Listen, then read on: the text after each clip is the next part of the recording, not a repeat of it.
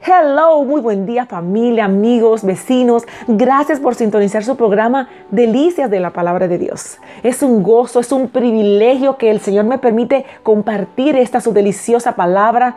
Tómelo para usted, también comparta la deliciosa y hermosa palabra de Dios que es inagotable fuente de vida. Estoy muy contenta porque ese es el día que el Señor nos ha regalado y una vez más podemos reconocer su gracia sosteniéndonos y haciéndonos ser valientes. Amén. Hoy en Mateo 28, 20 leemos y dice, y yo estoy con vosotros todos los días hasta el fin del mundo. Amén. Y así es el título de esta reflexión.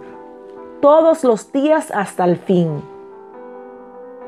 Se dice que en una batalla que dirigía el duque de Wellington, una parte de su ejército estaba cediendo ante el enemigo. Cuando de pronto un soldado vio al duque entre sus propios combatientes, acto seguido el soldado gritó con voz de júbilo, aquí está el duque, Dios lo bendiga. Y el mismo soldado, dirigiendo la palabra a uno de sus compañeros, le gritó a este, más me gusta ver la cara del duque que toda la brigada. Los demás soldados, al oír esto, volvieron sus rostros hacia el lugar donde estaba el duque de Wellington.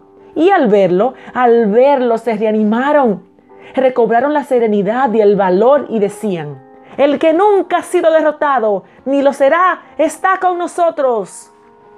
Y pronto derrotaron al enemigo, se llenaron de valentía y de, fuerza. ¡Wow! Y guardando las distancias de comparación, podemos decir que al igual que el duque de Wellington con su ejército, Jesús, Jesús el Señor siempre está con nosotros. En la batalla de la vida podemos contar con Él. No estamos solos. Jesús afirmó que Él es el buen pastor que va adelante y da su vida por las ovejas. Confiemos en sus promesas. Nosotros le seguimos y Él pelea nuestra batalla es una invitación que conviene aceptar. Amén. Todos los días hasta el fin es una promesa que nos ha dado a los que le seguimos, a los que aceptamos su, la salvación a través de Jesús.